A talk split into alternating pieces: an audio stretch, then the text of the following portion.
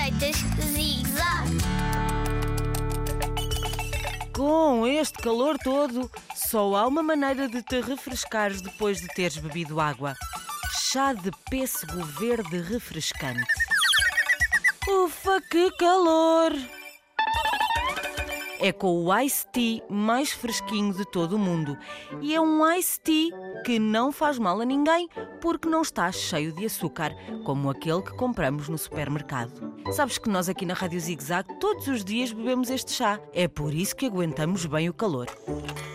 Já chega de falar, não é? Queres saber como é que se faz este chá? Vamos a isso. Faz um litro de chá verde e deixa no frigorífico até ficar bem geladinho. Põe a família toda na cozinha para ser mais divertido e pede aos adultos que cortem pêssegos aos bocados. Com os pêssegos cortados e sem os caroços, podes pôr na liquidificadora com o chá durante 1 a 2 minutos.